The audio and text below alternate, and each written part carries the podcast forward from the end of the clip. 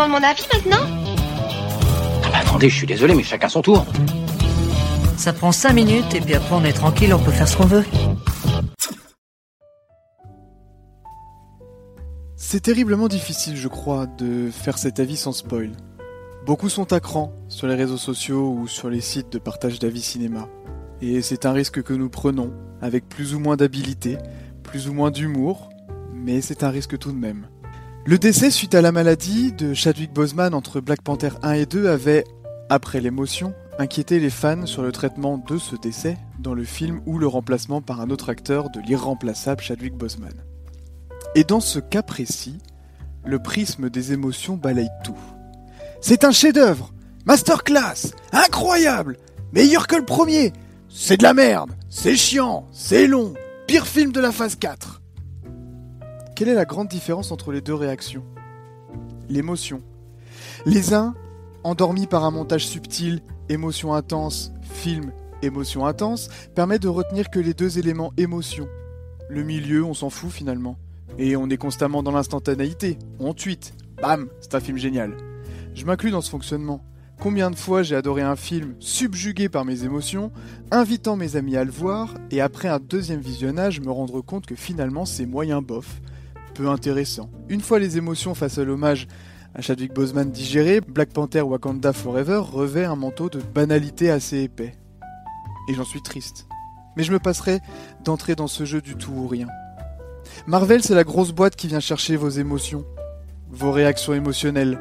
Pendant que nous applaudissons sur deux plans cool faussement iconiques de héros, ou qu'on tire une larme lors d'une mort d'un personnage ou un hommage qui déchire la frontière cinéma-réalité, on oublie assez facilement que derrière les films sont passables, médiocres, voire quelquefois légèrement bons. Ils sont construits et calibrés par des équipes marketing. Marvel, c'est l'industrie cinématographique dans toute sa splendeur, mercantile et vaine. Le modèle est tellement essoufflé que parfois, la fonction première d'un Marvel, c'est-à-dire divertir sans trop réfléchir, ne fonctionne plus. La toile est tissée, on se fait tout savoir, depuis quelques films déjà. Souvenez-vous de notre spécial hype. La phase 5 Je m'en fous. Le dernier film de la phase 4 vient de graver cette phrase dans le marbre. Ce que je reproche à ce Black Panther, c'est le manque d'âme. Incroyablement difficile de faire un film après la disparition du très charismatique Chadwick Boseman. Incroyablement difficile de faire oublier sa prestation impeccable, son incarnation même, de T'Challa. Faire Black Panther 2 était une mission difficile, voire impossible, surtout en conservant les qualités du premier. De l'émotion au début, de l'émotion à la fin, et au milieu du vide. Les enjeux sont limités, identiques au premier film. Finalement, le développement est léger, les situations se répètent, se font écho, créant des longueurs interminables. Je me suis beaucoup ennuyé pendant ce Marvel de 2h41. Outre les longueurs, ce n'est pas fondamentalement intéressant. Les décors du Wakanda sont toujours aussi sympas. Ceux de Talokan, bah. J'aurais aimé pouvoir les voir. C'est sombre, hein, les profondeurs de l'océan. Le peuple de Talokan, ils sont bleus, comme des Na'vi. Les costumes sont hoc, sauf cette horreur de. Bref. Je peux rien dire au risque de spoil. Le peu de scènes d'action ne dégage rien, c'est désincarné, illisible, moche.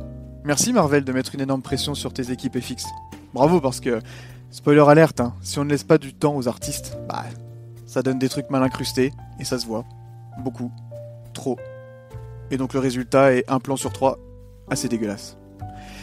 L'antagoniste, dénué de charisme, le character design ne l'aide pas trop non plus, mais bon.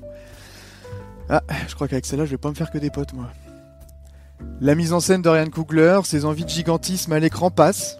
Les dialogues et le travail des personnages sont intéressants par moments, d'autres fois c'est aussi long qu'un jour sans pain. Sans parler des personnages totalement inutiles. Pouah, mais pouah, sérieux? M'Baku, notre agent de la CIA préféré. Ah, tant pis. Les valeurs portées, l'idéologie. Bon, on en avait déjà fait le tour, hein. Et le développement ici reste très en surface, alors qu'on plonge profondément pour essayer de sortir d'autres arcs narratifs avec un potentiel intéressant, mais pour le moment ça fait juste plouf. Je me sens un peu triste. C'est un des rares Marvel que j'aime, dont j'aimais l'univers, son personnage principal, sa façon de se détacher par moments d'une machine de guerre qui s'enraye de plus en plus. Un des rares qui ne demandait pas d'avoir tout vu pour suivre le film. L'univers était autoporteur. Le poignant hommage à Chadwick Boseman ne rendra pas meilleur ce long métrage. Une fois que l'émotion met les voiles, que reste-t-il du Wakanda et de ce deuxième opus de Black Panther? La déception. Le titre Wakanda Forever, qui se veut optimiste au départ, trahit la dernière tentative de sauver une licence à jamais marquée par la disparition de l'acteur qui l'incarnait. Faites votre propre avis et changeons à ce sujet. Mais pour moi, j'abandonne avec Marvel et je crois que je vais faire mon deuil de Chadwick Boseman et de Black Panther. Ah, tu me demandes mon avis maintenant? Attendez, je suis désolé, mais chacun son tour. Ça prend 5 minutes et puis après on est tranquille, on peut faire ce qu'on veut.